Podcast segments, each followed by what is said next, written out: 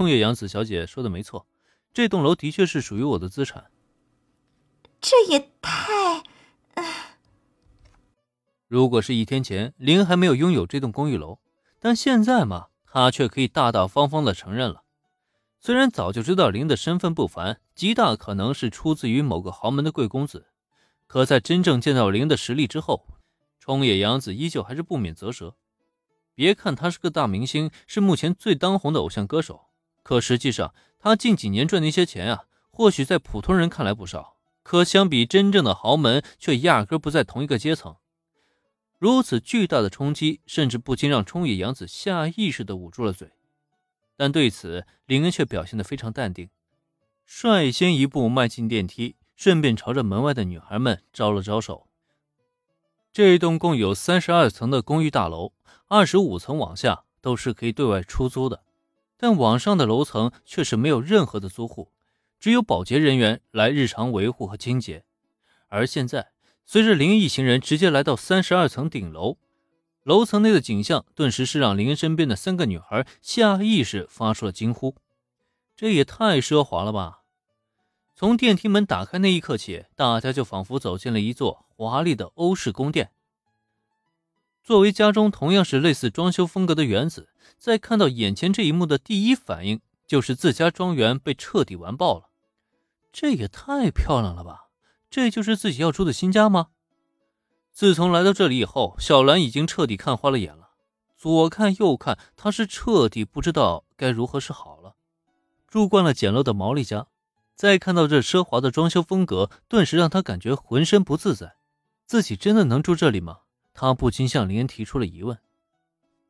怎么，不习惯这里的装修风格吗？看到小兰的反应，林恩左右环顾了四周一番，确实啊。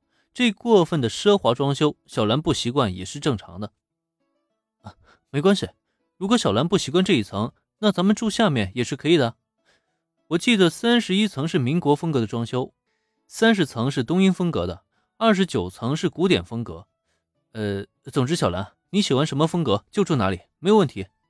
不习惯咱们就换，反正整整七个楼层就有七种不同的风格，可以任由你选择呢。虽然已经早早的看完资料后的林恩对此并不觉得怎么样，但在听到他的话之后，他身边的女孩们却不由得一个个张大了嘴巴。哇，这还有那么多风格可以选择吗？这也太夸张了吧！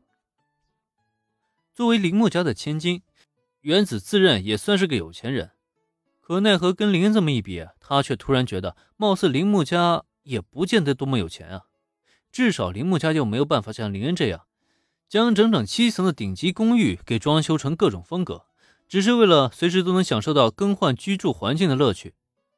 然而事实就摆在眼前，原子除了惊讶之外，貌似也没有什么事好干了。哎，林，咱们之前说好了，你要给我留一个房间，对吧？对啊，怎么了？突然被原子急匆匆拉住询问。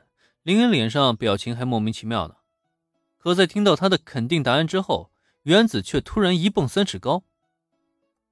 我太好了，我现在就要去选房间，我每个楼层都要选一个房间。原子算是彻底撒欢了。事实上，也不仅是他，随着一层层楼层走下去，小兰和冲野洋子也开始加入其中了，与原子一起商讨着各种风格的好处。如冒险一般的打开了一个又一个的房间。随着时间一分一秒过去，冲野洋子倒是跟小兰和原子的关系啊越来越好了。所以说，你们女孩子结成的友谊就这么快吗？